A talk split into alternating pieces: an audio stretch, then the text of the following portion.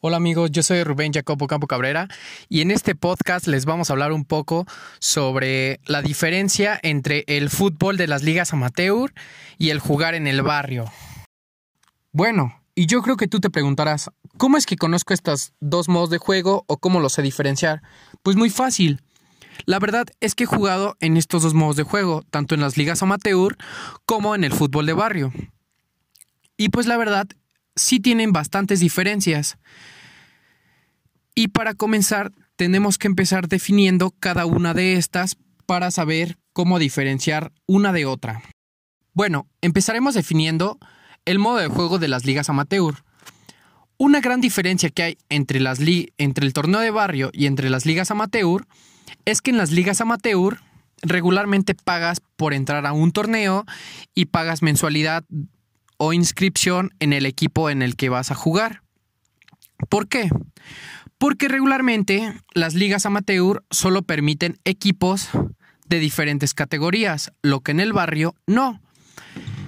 Ya que regularmente las ligas amateur, como lo dicen, son ligas para jóvenes.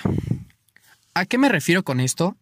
A que regularmente en las ligas amateur se divide por categorías ya sea 2003, 2004, 2005, 2001, y siempre tienen sus límites para poder diferenciarlos y que se enfrenten equipos de las mismas edades y no haya desventajas al momento de los juegos.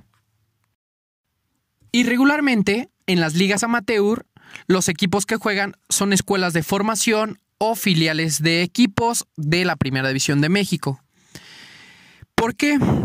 Porque regularmente estos torneos son para que los equipos aprendan a jugar en conjunto y más adelante puedan jalarlos alguna fuerza básica o algún equipo profesional, ya que de eso se encargan las ligas amateur, de que los jóvenes empiecen a tener juego de manera continua.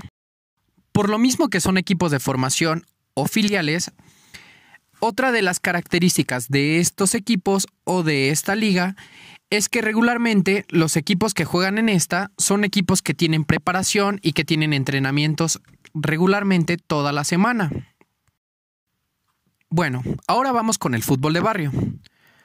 Las características del fútbol de barrio es que en estas no hay una formación ni un entrenamiento, Regularmente los partidos solo son los fines de semana y se juega un partido a la semana. Otra de las cosas es que en estas no se cobran.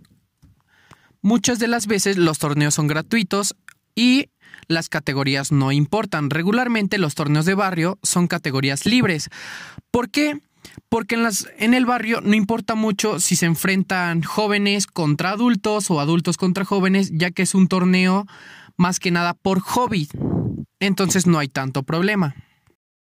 Y ya teniendo las características de cada una de estas, podemos sacar las diferencias entre las ligas amateur y el fútbol de barrio. Una de las principales características que hay entre estas son las categorías, ya que en el fútbol de barrio no importan las categorías y en las ligas amateur sí, ya que son un poquito más equitativas al momento de los enfrentamientos entre los equipos. Otra de las cosas que diferencia mucho el fútbol de barrio a las ligas amateur es que en las ligas amateur regularmente en los equipos pagas por una formación y por los partidos, arbitrajes, canchas, torneos.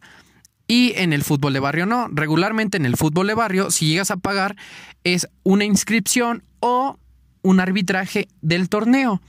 Pero regularmente no se paga. Otra de las diferencias es que en el fútbol de barrio no tienen un modo de juego, lo que en el fútbol de las ligas amateur sí. ¿A qué me refiero con esto? A que regularmente en el fútbol de barrio juegan nada más por hobby no lo hacen por tener una estrategia o una formación al momento de jugar, lo que en las ligas amateur sí. En las ligas amateur regularmente los entrenadores preparan a su equipo, lo fortalecen física, mental y técnicamente para que al momento del partido logren cumplir con el objetivo, ya sea las formaciones, las jugadas que armen en los entrenamientos, etc. Y esas son algunas de las diferencias que hay entre el fútbol de barrio y las ligas amateur.